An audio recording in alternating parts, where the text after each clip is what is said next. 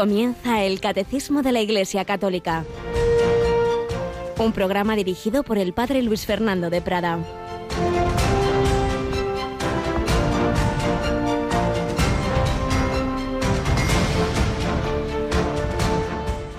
El Padre que me envió, Él mismo ha dado testimonio de mí. Nunca habéis escuchado su voz, ni visto su rostro, y su palabra no habita en vosotros porque al que Él envió no lo creéis. Estudiáis las Escrituras pensando encontrar en ellas vida eterna, pues ellas están dando testimonio de mí, y no queréis venir a mí para tener vida. Alabado sea Jesús, María y José, muy buenos días en este último día del mes de marzo, este mes en que hemos recordado especialmente a San José, este mes en que hemos celebrado la anunciación del Señor a María y la encarnación del Verbo. En ese día hicimos la consagración del mundo, especialmente Ucrania y Rusia, al corazón inmaculado de María. Y hoy recordamos estas palabras de Jesús en esas diatribas con los que no creían en Él. Las palabras muy importantes que, evidentemente, más allá de a quienes se dirigieron entonces, hoy se nos dirigen a nosotros. Por eso nos las pone la Iglesia. El peligro de un culto vacío, ritualista, pero sin un trato personal con el Señor. Por eso dice Jesús, este peligro que tenemos, nunca habéis escuchado su voz ni visto su rostro. No nos podemos conformar en cumplir unas reglas, unos mandamientos, unas normas, que hay que hacerlo, evidentemente, pero si nos quedamos en eso, si no tenemos ese trato personal con el Señor, puede uno incluso ser un gran teólogo y conocer muy bien la Biblia. Les decía Jesús a estos rabinos, a estos fariseos, estudiáis las escrituras pensando encontrar en ellas vida eterna, pues ellas están dando testimonio de mí y no queréis venir a mí para tener vida. Todo lo que hay en la iglesia en el fondo es para esto, para unirnos a Cristo y Él nos dé la vida, la verdadera vida, la vida de Dios, la vida divina. Esto es lo que estamos hablando y ahora en el catecismo, a través de los sacramentos que se nos da, pues la participación de la vida divina, la inhabitación de la Santísima Trinidad. Eso es lo importante. Por eso cuidemos ese trato personal con el Señor, no nos quedemos en mera doctrina, en meras prácticas, en mero moralismo, que hay que hacerlo, todo eso, pero todo siempre desde una clave. ¿Cuál? El trato personal con Cristo, un conocimiento interno del Señor, para amarle y seguirle, usando la expresión precisamente del santo que estamos recordando en estas entradillas de San Ignacio de Loyola. Pero bueno, no es de él, es de toda la tradición de la Iglesia, conocer al Señor, amarlo y seguirlo. Y como Jesucristo está vivo, lo tenemos en la Eucaristía y por eso esta noche pues vamos a estar un ratito con él. Natalia Otero, buenos días. buenos días, padre. Efectivamente. Recordar a todos nuestros oyentes que hoy a las 11 de la noche, las 10 en Canarias, como todos los meses, y en la última noche del jueves anterior a cada primer viernes de mes, expondremos al Santísimo Sacramento en la capilla de Radio María con la celebración de la hora santa. Así es, y ya sabéis que podéis seguirlo por por las ondas, por internet, por Facebook, podéis ver incluso si todo va bien a través de esa camarita que tenemos ahí en nuestra capillita, ya que en ella pueden muy poquitas personas pueden estar, pero podéis uniros también incluso viendo esa exposición, viendo ese Jesús en la custodia. Momento de oración y os recuerdo por favor, hoy no llaméis a dar intenciones porque ya está cerrado ese papelito que se pone al pie del altar. No nos da la vida para estar hasta el último minuto con tantas cosas que tenemos entre manos. Y mañana viernes, primer viernes de mes, una especial llamada al sacrificio, a la penitencia, a ser posible al ayuno. Falta nos hace hay mucho que pedir y especialmente esas situaciones de guerra. La que nos entra por los ojos ahora es Ucrania, pero no nos olvidemos que hay otras situaciones bélicas que esas no nos las dicen los medios y también están ahí. ¿Cuántas personas sufren en el mundo como consecuencia del pecado de los hombres, de ir a lo nuestro todos, de cada uno a sus intereses? Pues mañana, insistamos, bueno, mañana y siempre y en toda la cuaresma, pero especialmente primer viernes de mes. Y haremos el Santo Via Crucis, todos los días hay quien lo hace en cuaresma, pero desde luego los viernes más que nunca. Mañana, ¿a qué hora lo tenemos, Natalia? Mañana a las 6 de la tarde, a las 5 en Canarias, nuestro grupo de voluntarios de Cuenca nos va a ofrecer la retransmisión de ese Vía Cruces que usted bien dice, padre. Pues todo para ayudarnos a ese trato con Jesús, para ese conocerle y para ese seguirle. El rezar el Via Crucis no es simplemente, ah, mira lo que pasó, sino es para que también ahora nosotros, en esas circunstancias análogas, siempre mucho más sencillitas y menos dolorosas sin duda, a las del Señor, pero que también sepamos día a día cargar con la cruz, con esperanza, con amor, porque la cruz renegando, eso no, eso se hace pesadísimo, hay que llevar la cruz abrazada con amor. Pues vamos a pedir también a la Virgen María, terminando este mes de marzo, este mes de su anunciación, que nos ayude a seguir a Jesús como ella lo siguió.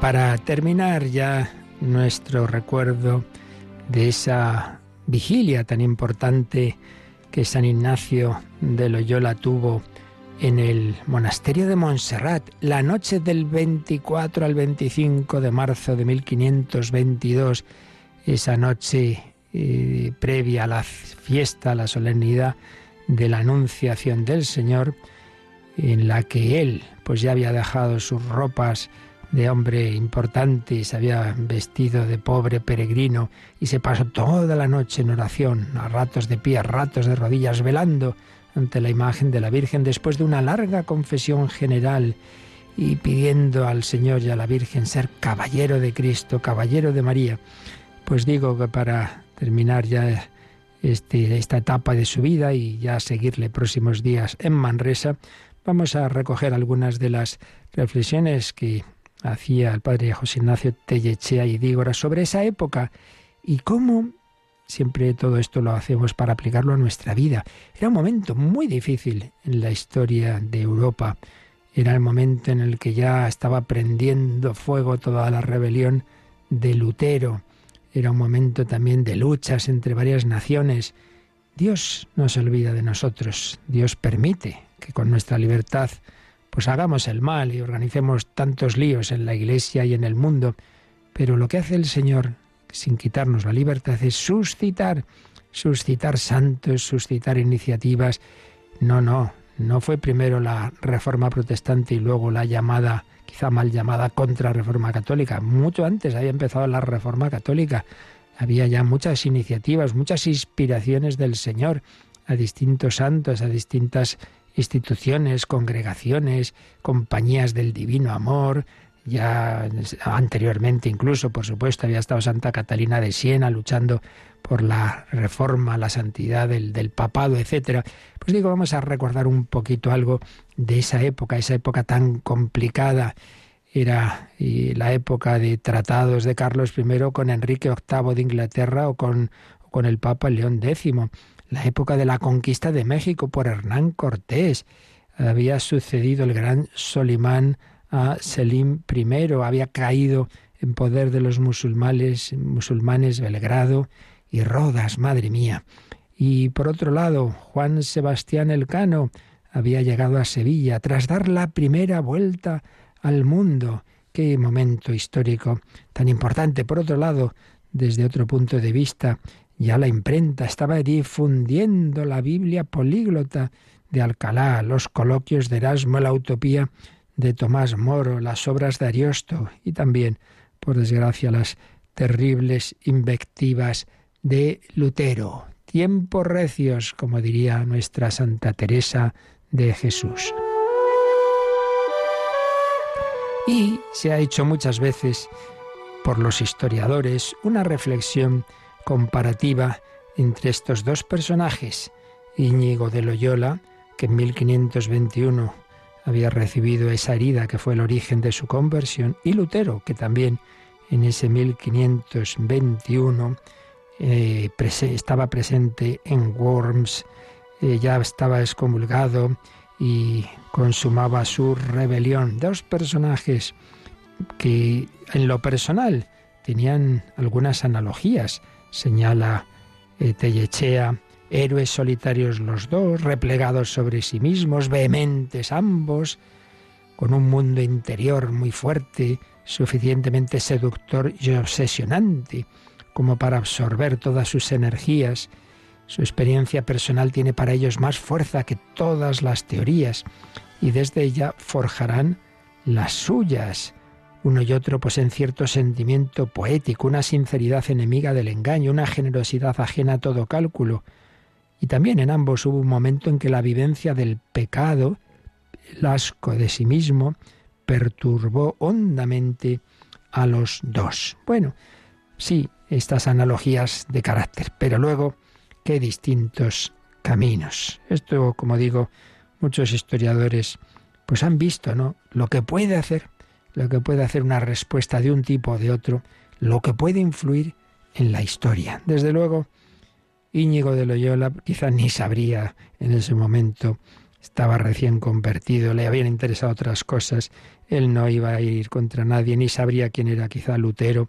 Su conversión había brotado de sus solas entrañas, dice Tellechea, no contra nada ni contra nadie, como no fuera contra sí mismo.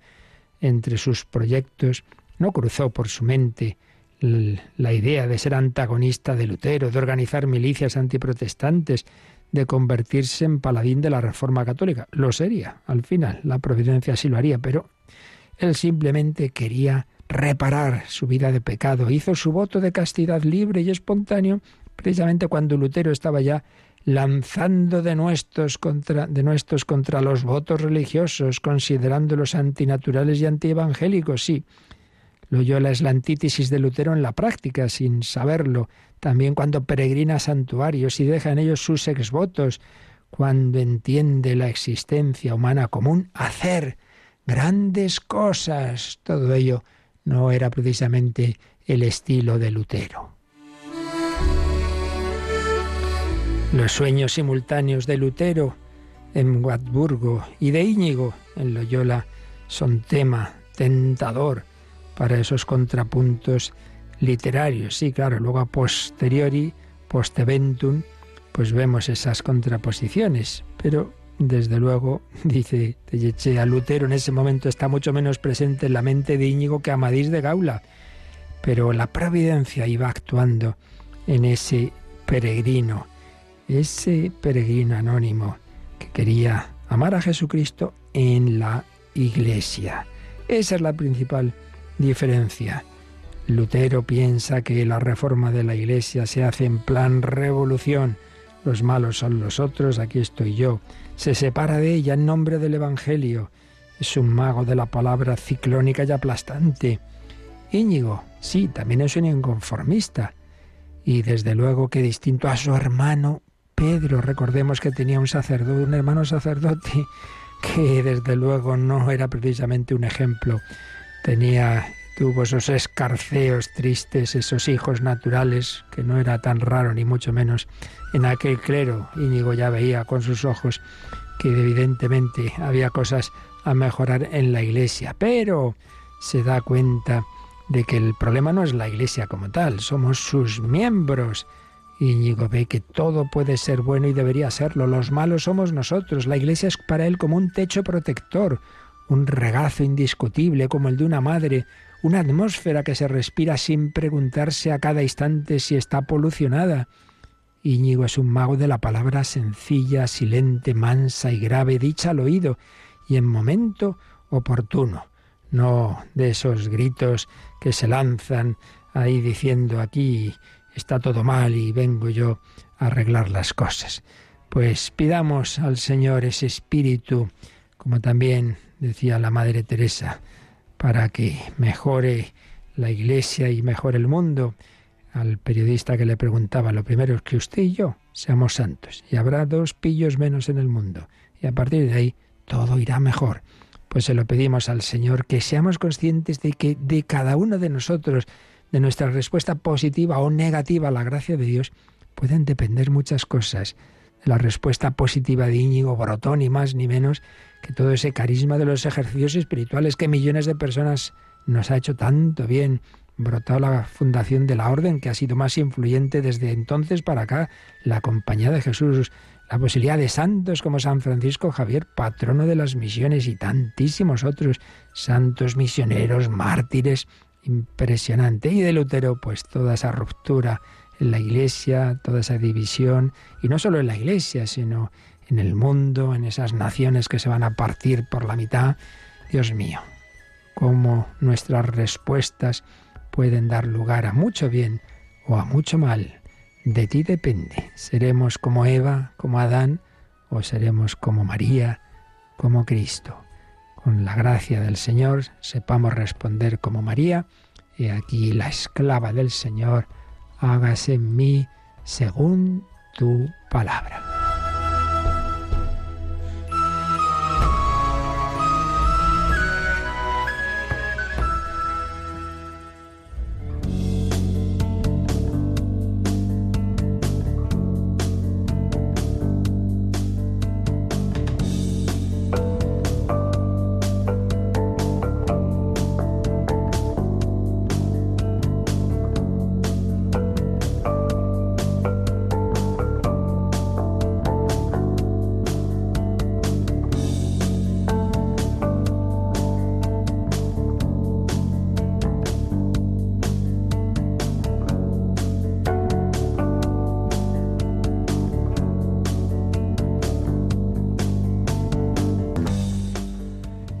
Para ello, pues contamos con esa comunicación de la gracia de Dios que Él nos concede de manera especial a través de los sacramentos. El primero, la puerta de los cuales es el bautismo, un bautismo del que hemos ido viendo sus prefiguraciones en el Antiguo Testamento, pero ya estábamos en el Nuevo Testamento, ya habíamos llegado a esos textos evangélicos que nos hablan del bautismo, ese diálogo de Jesús con Nicodemo. Podríamos añadir también, que no lo hemos mencionado, cuando Jesús habla con la samaritana, también está el tema del agua, el agua viva, el agua de ese pozo, también en Juan 7, cuando Jesús habla de, ese, de esa agua que va a brotar de su corazón, en definitiva, pero sobre todo ese texto del bautismo del Señor en el Jordán en donde se produce esa teofanía, esa epifanía. Epifanía y teofanía. Epifanía porque es una manifestación de quién es ese Jesús, después de aquella epifanía de los magos de Oriente que manifestaron con su adoración, con sus regalos, que ese Jesús es Dios y hombre y rey. Después también vendría ese primer milagro de Jesús en Cana, pero antes esta epifanía eh, en el Jordán, cuando Jesús se pone como uno más, en la fila de los pecadores, pero no es uno más. Y Dios así lo manifiesta porque se produce esa teofanía trinitaria y donde se va revelando, empieza ya a revelarse este misterio supremo del Dios único y a la vez trino, el Padre, el Hijo y el Espíritu Santo. Este es mi Hijo. Ah, Dios es Padre, Dios es Hijo y ese símbolo del Espíritu Santo en la paloma. Lo estábamos viendo esos tres textos de los sinópticos y luego de San Juan, los cuatro evangelistas, cada uno a su manera, los tres primeros de manera semejante, como suele ocurrir entre los sinópticos y San Juan completando algunos matices de ese relato, pues los cuatro evangelistas dan mucha importancia a ese bautismo de Jesús en el Jordán. Lo estábamos analizando y vamos a releer el número en el que nos habíamos quedado es el 1225. Así que, Natalia, releemos el 1225. En su Pascua, Cristo abrió a todos los hombres las fuentes del bautismo. En efecto, había hablado ya de su pasión que iba a sufrir en Jerusalén, como de un bautismo con que debía ser bautizado. La sangre y el agua que brotaron del costado traspasado de Jesús crucificado son figuras del bautismo y de la Eucaristía, sacramentos de la vida nueva. Desde entonces es posible nacer del agua y del Espíritu para entrar en el reino del Dios. Y, termina con una cita de San Ambrosio. Considera dónde eres bautizado, de dónde viene el bautismo, de la cruz de Cristo, de la muerte de Cristo. Ahí está todo el misterio. Él padeció por ti, en Él eres rescatado, en Él eres salvado. Y alguno quizá diga, bueno, pero si estaba hablando del bautismo de Jesús en el Jordán. Sí, pero es que este, este apartadito del catecismo, que tiene tres números, que se titula así El bautismo de Cristo, nos ha estado hablando en el número 1223 y 1224 explícitamente del bautismo en el Jordán, pero ayer ya veíamos cómo siempre la tradición ha relacionado esa agua del Jordán, ese bautismo de Cristo, con la pasión, con la pasión de ese costado abierto de Jesús en la cruz, brotó sangre y agua, sangre y agua. Y el Señor se refiere, a lo largo de su vida pública, se referirá más de una vez a su pasión precisamente como un bautismo. ¿Y dónde está aquí la relación? Vamos a leer los textos bíblicos que cita este número 12, 25. Por un lado, hace alusión cuando nos ha dicho, había hablado ya de su pasión que iba a sufrir en Jerusalén como de un bautismo con que debía ser bautizado, Ahí el catecismo nos indica Marcos 10:38. Y bien, ahí dice el evangelista, cuando los apóstoles Santiago y Juan a través de su madre piden ese puesto a la derecha o a la izquierda, Jesús les dice, no sabéis lo que pedís. ¿Podéis beber el cáliz que yo he de beber o bautizaros con el bautismo con que yo me voy a bautizar? ¿Veis? Ese Jesús que había entrado en las aguas del Jordán, que se había sumergido en ellas, nos está dando a entender que eso era un anticipo de que se iba a sumergir en las aguas de la muerte, de la pasión. ¿Podéis vosotros también, ya que queréis estar conmigo en la gloria, estáis dispuestos a entrar en las aguas de la pasión? ¿Estáis dispuestos a bautizaros con el bautismo con que yo me voy a bautizar? Contestaron que sí, que sí, que podemos.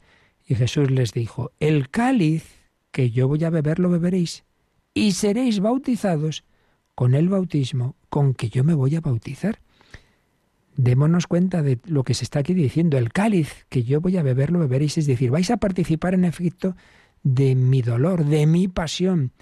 El cáliz, beber del cáliz, es un símbolo de ese, de ese participar del, de la amargura, del dolor, eh, vais a beber del cáliz y vais a ser bautizados con el bautismo con que yo me voy a bautizar. Sí, sí, también vosotros vais a morir, también vosotros vais a entrar en la pasión, vais a ser perseguidos.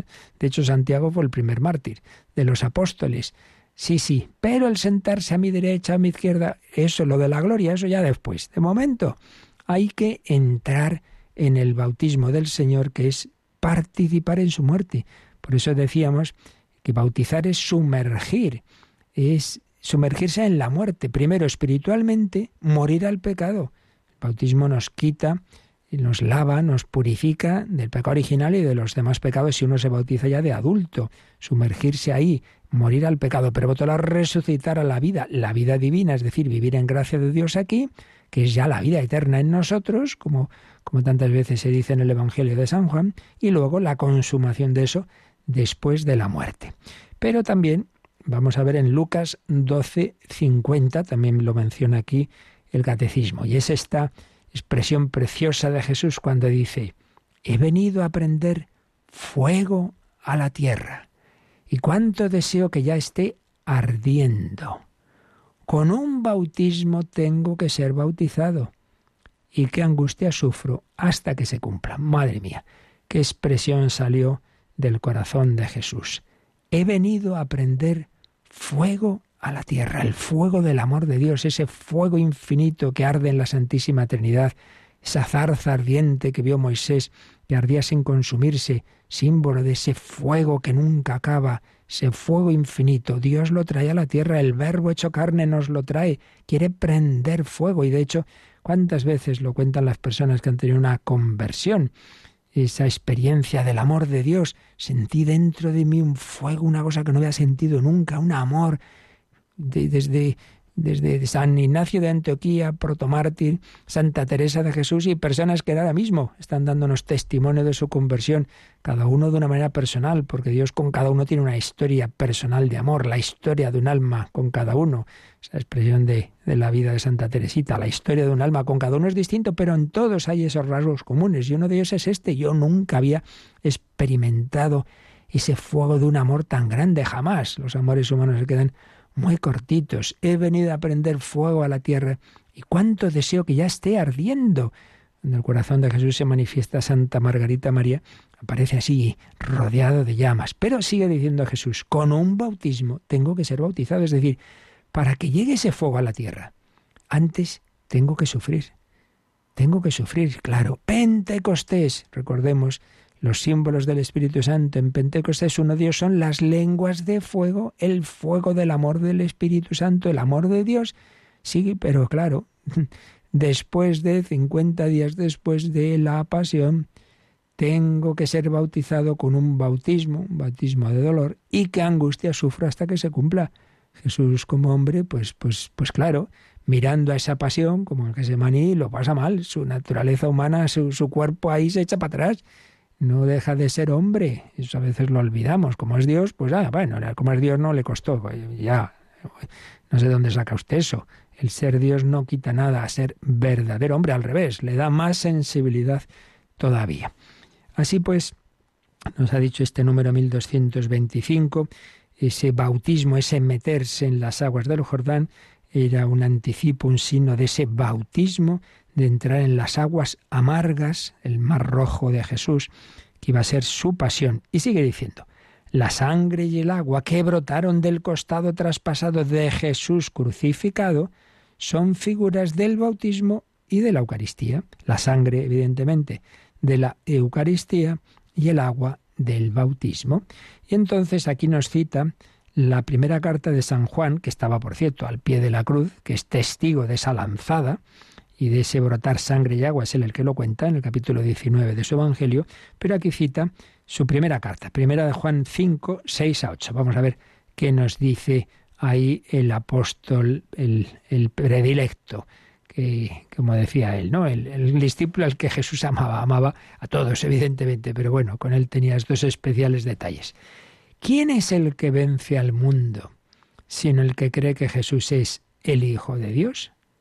Este es el que vino por el agua y la sangre, Jesucristo no solo en el agua, sino en el agua y en la sangre. Y el Espíritu, con mayúscula el Espíritu Santo, el Espíritu es quien da testimonio, porque el Espíritu es la verdad, porque tres son los que dan testimonio, el Espíritu, el agua y la sangre, y el testimonio de los tres es único. Bueno, menudo texto tan profundo. ¿Quién es el que vence al mundo? San Juan, ahí ese momento en que ya había divisiones, eh, que había muchas herejías, que habían surgido pues teorías al que él dice que ya eran los primeros signos del anticristo. Dice, bueno, bueno, ¿quién es el que vence el mundo? El que cree, el que cree que Jesús es el Hijo de Dios. Este es el Hijo de Dios, el que vino a la tierra por el agua y la sangre.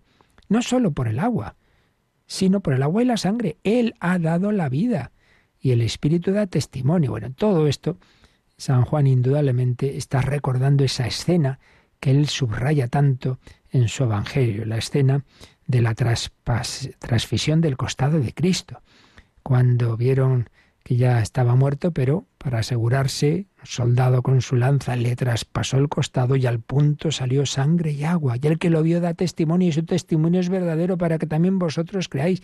Bueno, tanta frase y tanto subrayado en San Juan está claro que está dándonos a entender que no fue un mero hecho así. Bueno, para el soldado sería una, simplemente una forma de certificar la muerte, sí, pero Dios siempre eh, escribe a través de nuestros actos humanos, escribe con otra profundidad. Sangre y agua que brotan del costado de Cristo. Esa imagen que ayer recordábamos también, que con resonancias del Antiguo Testamento de ese Adán de cuya costilla, costilla simbólicamente eh, la expresión, ese relato simbólico, brota Eva, pues es como decir la nueva Eva, la iglesia, tú y yo, nacemos del amor del corazón de Jesús abierto en la cruz. Sangre y agua, por su sangre, por su pasión, por su muerte, tú y yo podemos tener vida, la vida divina que recibimos en el bautismo. Y aquí el catecismo nos dice también que repasemos un número que ya vimos, pero que tiene, claro, mucho que ver con esto, que es el 766. Así que, notaría, leemos este 766. Pues deme un segundito, padre. A ver, 766. 766, que estamos en esa parte del credo en la que hablábamos de, la Iglesia. De la Iglesia vamos a, repasarlo, este, este número. Pero la Iglesia ha nacido principalmente del don total de Cristo por nuestra salvación, anticipado en la institución de la Eucaristía y realizado en la cruz. El agua y la sangre que brotan del costado abierto de Jesús crucificado con signo de este comienzo y crecimiento, pues del costado de Cristo dormido en la cruz nació el sacramento admirable de toda la Iglesia, del mismo modo que Eva fue formada del costado de Adán adormecido, así la Iglesia nació, del corazón traspasado de Cristo, muerto en la cruz. En efecto, es el texto que ya veíamos ayer, que os mencionaba, que hace alusión a ese relato simbólico. Pero voy a recordar también, aunque no lo pone aquí el catecismo, pero sí que creo que es importante, es un número muy sorprendente del catecismo, el 112, donde eh, es de la parte de la, de la Biblia, de cómo se interpreta la Biblia. Entonces ahí, como veis muy al principio del catecismo, lo vimos hace años ya, claro, mm, es un número, ya digo, muy llamativo.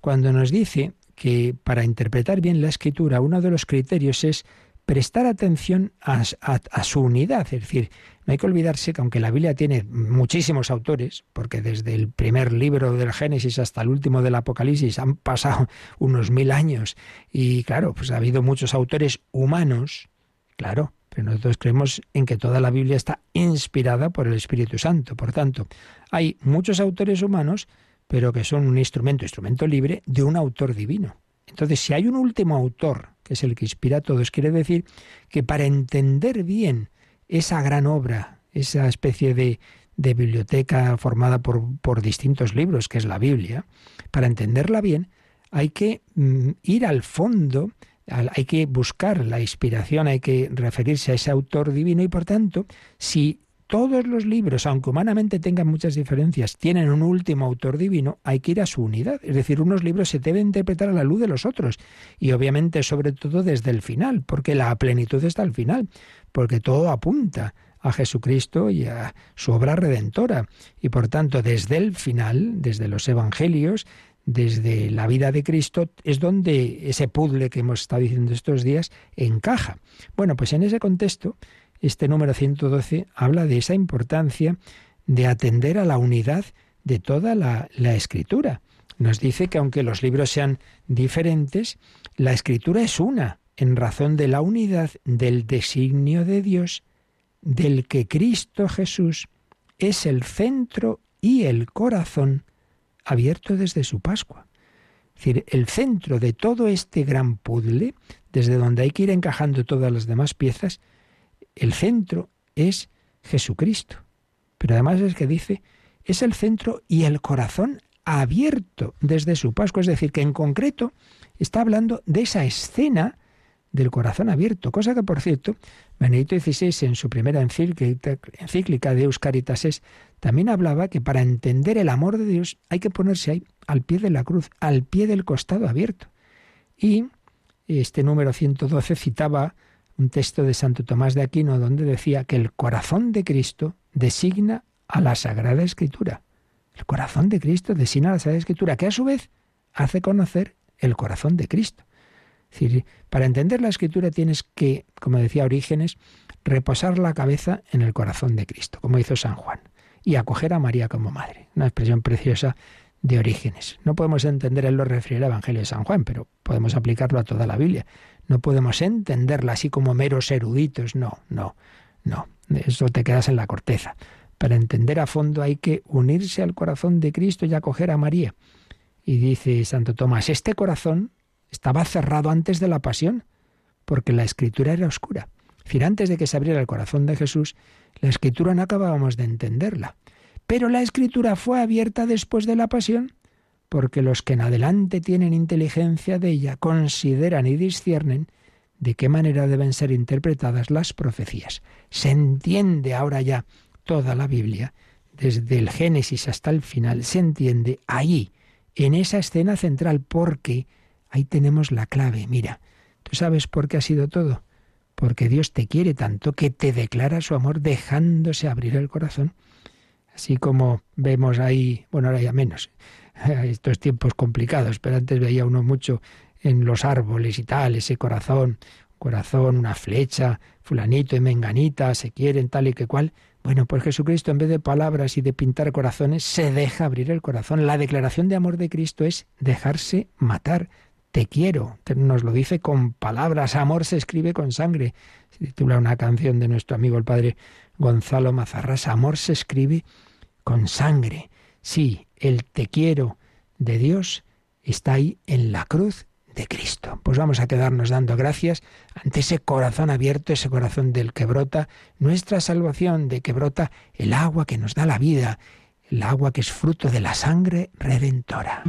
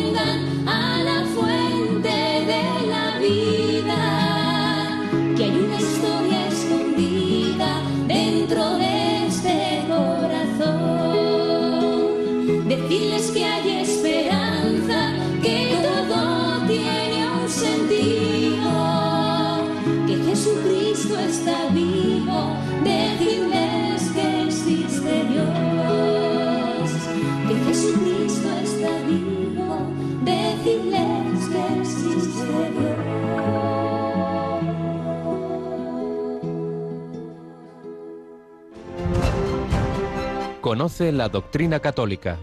Escucha el catecismo de 8 a 9 de la mañana, de 7 a 8 en Canarias. Y los sábados a la misma hora profundizamos en los temas tratados en el programa En torno al catecismo. Jesucristo está vivo, pero estuvo muerto. Por eso quedémonos con esta escena tan importante que como vemos el catecismo hablando de la Biblia y toda la tradición y el magisterio de la Iglesia nos ha hablado de esa escena como una especie de clave de interpretación de toda la historia de la salvación. Esa escena de Jesús en la cruz con el corazón abierto, del que brota hasta la última gota de sangre y agua. En la, en la versión, la traducción del Nuevo Testamento del Padre Manuel Iglesias, extraordinaria traducción llena de notas muy ricas. Y si vamos a ese texto que acabamos de ver de la primera carta de San Juan, el capítulo 5, versículo 6 y a partir del, del versículo 5 también, cuando dice quién es el que vence al mundo, sino el que cree que Jesús es el Hijo de Dios, este es el que vino por el agua y la sangre, Jesucristo, etcétera. En las notas nos dice esto por el agua y la sangre, circunstancias de la venida histórica del Hijo de Dios. El agua del bautismo y la sangre de la muerte de Jesús cierran el ciclo de su manifestación pública.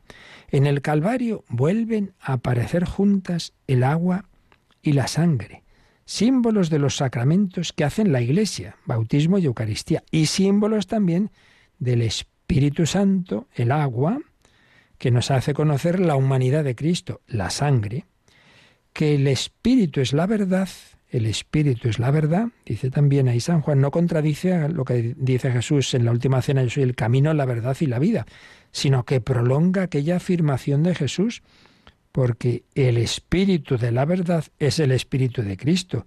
es en expresión de Tertuliano el vicario de Cristo. Qué curiosa. Esta expresión Tertuliano, mártir, dice que el Espíritu Santo es el vicario de Cristo, como Cristo continuado en nosotros, dice un gran escriturista ya fallecido, el padre de la potería. Es Cristo continuado en nosotros, el Espíritu Santo, el Espíritu de Cristo nos hace presente a Cristo. La verdad de Cristo, o Cristo verdad, está ahora presente en nosotros gracias a la acción del Espíritu Santo. Pues sí, el Espíritu Santo actúa en la Iglesia, especialmente a través de los sacramentos que sobre todo esos dos, los dos más importantes, el bautismo, simbolizado en el agua, y la Eucaristía, simbolizado en la sangre. Y hemos terminado este número 1225 con esa cita también de San Ambrosio. Considera, tú cristiano, tú que me escuchas ahora, considera dónde eres bautizado, de dónde viene el bautismo, de la cruz de Cristo, de la muerte de Cristo. Ahí está todo el misterio. Él padeció por ti. En Él eres rescatado. En Él eres salvado. Bueno, pues con esto terminamos este apartadito titulado El bautismo de Cristo, que tiene estos tres números que hemos ido viendo, 12.23, 12.24 y 12.25. Tras hacer alusión a, los, a las prefiguraciones del bautismo en el Antiguo Testamento, hemos visto un poquito, un poquito, aquí es una síntesis, claro, pues de esos textos básicos relativos a lo que Jesús hizo y enseñó sobre el bautismo. Hizo entrando en el agua del Jordán y luego esos textos del diálogo con, con Nicodemo, luego este, esta escena que él sufre esa, esa pasión y, no lo olvidemos, que es por ahí donde habíamos empezado, el final del Evangelio de San Mateo, también en San Marcos, pero más claro en San Mateo, el mandato bautismal. Por eso, el siguiente apartado que vamos a ver es el bautismo ya en la Iglesia. El bautismo en la Iglesia a partir del 1226. Veremos cómo esa Iglesia, esos apóstoles que han recibido el fuego del Espíritu Santo en Pentecostés, pues van a anunciar el, el misterio de Cristo y van a invitar a la conversión y al bautismo. Y enseguida, enseguida, eh, ya ese día de Pentecostés es el primer momento en que se va a cumplir ese mandato de Jesús que les dice, id y haced discípulos a todos los pueblos, bautizándolos en el nombre del Padre y del Hijo y del Espíritu Santo. Esto ya lo veremos a partir del próximo día, a partir de este número 1226. Pero vamos a aprovechar estos pocos minutos que nos quedan para leer un número de la primera encíclica del Papa Francisco, que como él mismo dijo, realmente básicamente estaba ya preparada por el Papa Benedicto, pero es suya, es del Papa Francisco. En el número 40, esta encíclica sobre la fe, la encíclica Lumen Fidei, número 40 se titula ese apartado Los sacramentos y la transmisión de la fe. y nos viene muy bien ahora releer este número. La Iglesia, como toda familia, transmite a sus hijos el contenido de su memoria. ¿Cómo hacerlo de manera que nada se pierda y más bien todo se profundice cada vez más en el patrimonio de la fe? Mediante la tradición apostólica, conservada en la Iglesia con la asistencia del Espíritu Santo, tenemos un contacto vivo con la memoria fundante. Como afirma el Vaticano II, lo que los apóstoles transmitieron comprende todo lo necesario para una vida santa y para una fe creciente del pueblo de Dios. Así la Iglesia, con su enseñanza, su vida, su culto, conserva y transmite a todas las edades lo que es y lo que cree. Entonces, la transmisión de la fe es como esa familia en la que los abuelos cuentan eh, lo, que vivieron, cuentan historias de su época, se va transmitiendo en familia, esa memoria de la familia. Bueno, pues la Iglesia transmite en su tradición, no solo por la Biblia, cuántas veces lo tendremos que repetir, que es toda la vida de la Iglesia y desde luego su liturgia, un ámbito privilegiado de transmisión de la fe. Por eso sigue diciendo el Papa Francisco en este número. En efecto, la fe necesita un ámbito en el que se pueda testimoniar y comunicar, un ámbito proporcionado a lo que se comunica.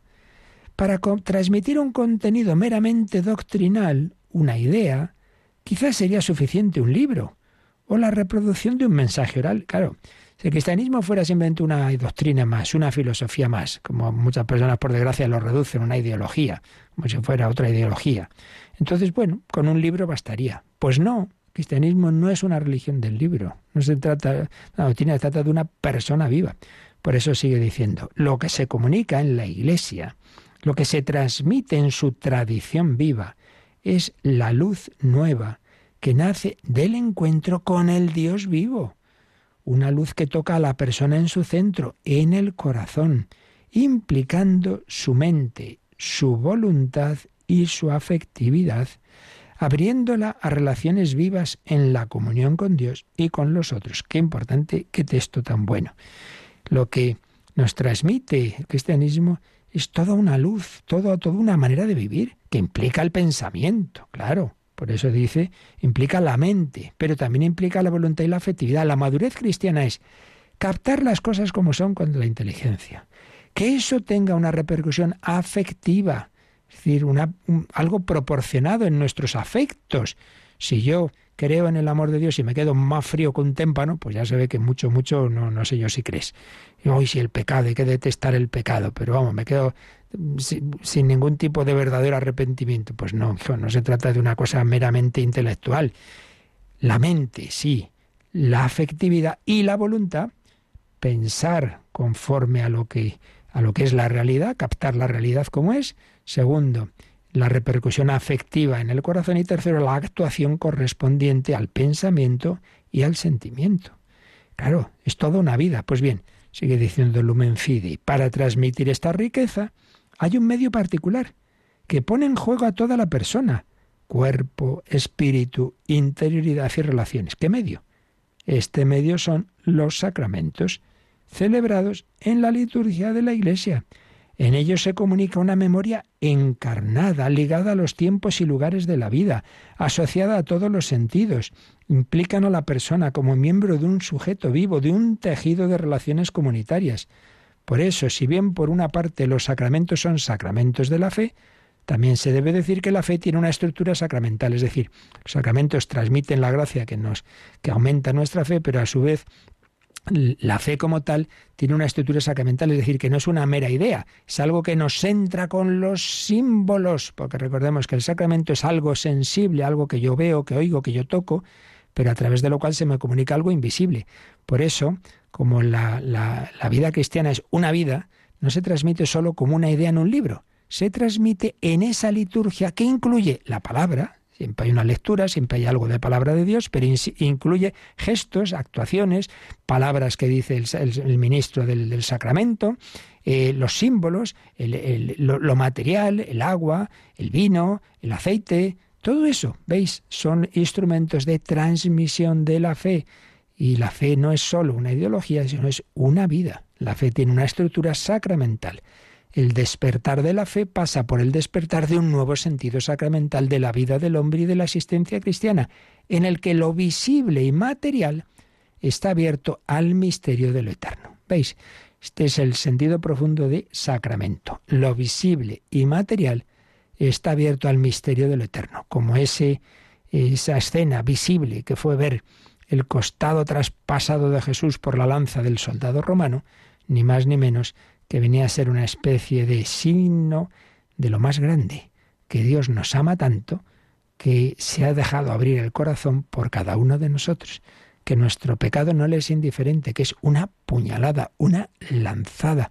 Por eso el pecado no solamente es un fallito que he tenido, entonces, bueno, me he equivocado, he aparcado mal y me ponen una multa. No es eso, es una ofensa personal, es de mi parte quiero matar a Dios. Esa es la lanzada. Pero de su parte el Señor responde amando y perdonando. Padre, perdónalos, que no saben lo que hacen. Esta sangre derramada te va a dar la vida, la vida divina, el agua que te va a purificar. Bueno, qué maravilla, ¿eh? Aquí, a través de, de, un poquito de agua y de unas palabras, ocurren milagros, mm, misterios grandísimos, grandísimos. Pues seguiremos. Próximo día viendo ya pues cómo todo esto que Jesús vivió y enseñó se nos comunica en la iglesia a través del bautismo. Nos quedamos dando gracias, pidiendo al Señor sacar esas aguas con gozo, las aguas de la vida divina, y si tenéis rápidamente alguna consulta, algún testimonio, pues ahora nos recuerdan cómo podéis hacérnoslos llegar. Participa en el programa con tus preguntas y dudas. Llama al 91005 9419. 91005 9419. Puedes escribir un mail a catecismo arroba o escribirnos un mensaje al teléfono de WhatsApp 668 594 383 668 594 383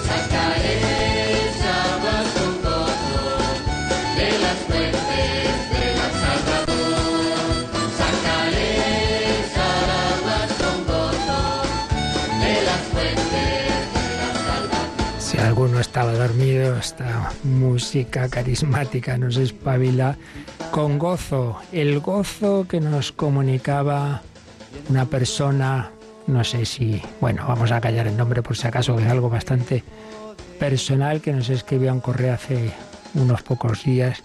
Dice, hoy me confesé. Como penitencia me dijo el sacerdote rezar un misterio cualquiera del Santo Rosario y les encontré a ustedes y recé todo el Santo Rosario. Me siento muy feliz, nunca lo había logrado. Doy gracias infinitas a Dios y a ustedes por la dedicación y entrega a este ministerio.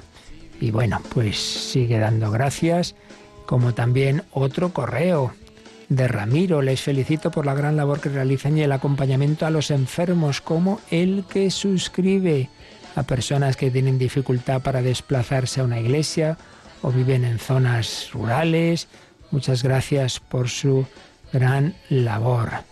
También Inés pedía oraciones, o no, mejor dicho, contaba una sanación que había ocurrido con un amigo muy enfermo. Bueno, pues damos gracias a Dios porque en efecto Él sigue actuando, porque Cristo está vivo, que podemos sí debemos seguir sacando aguas con gozo de las fuentes de la salvación. ¿Y cuál es esa fuente? Pues Cristo vivo.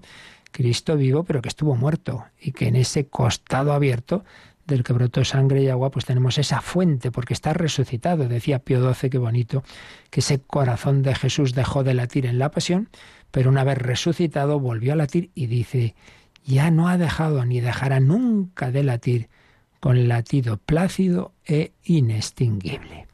Pues es un corazón que late de amor por cada uno de nosotros, un corazón del que brotó esa agua viva en la que fuimos bautizados y en la que podemos renovar nuestro bautismo siempre que nos confesamos. Es como renovar el bautismo, ese volver a, lavar, ser lavados del pecado y devolvernos esa plenitud de la vida divina. Y una renovación también, de una manera solemne, estamos invitados a hacer en la vigilia pascual. No nos olvidemos, la cuaresma apunta esa noche santa, la celebración litúrgica más importante de todo el año. La vigilia pascual. Pues damos gracias a Natalia Otero que nos ha acompañado esta mañana y a todos vosotros que sigamos viviendo este tiempo santo, este tiempo cuaresmal. Yo recuerdo esta noche a las 11, 10 en Canarias, hora santa con Cristo vivo, con Cristo resucitado presente en la Eucaristía.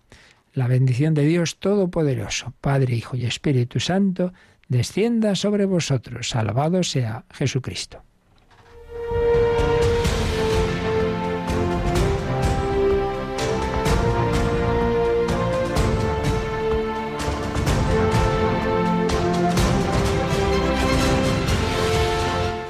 Han escuchado en Radio María el Catecismo de la Iglesia Católica. Un programa dirigido por el Padre Luis Fernando de Prada.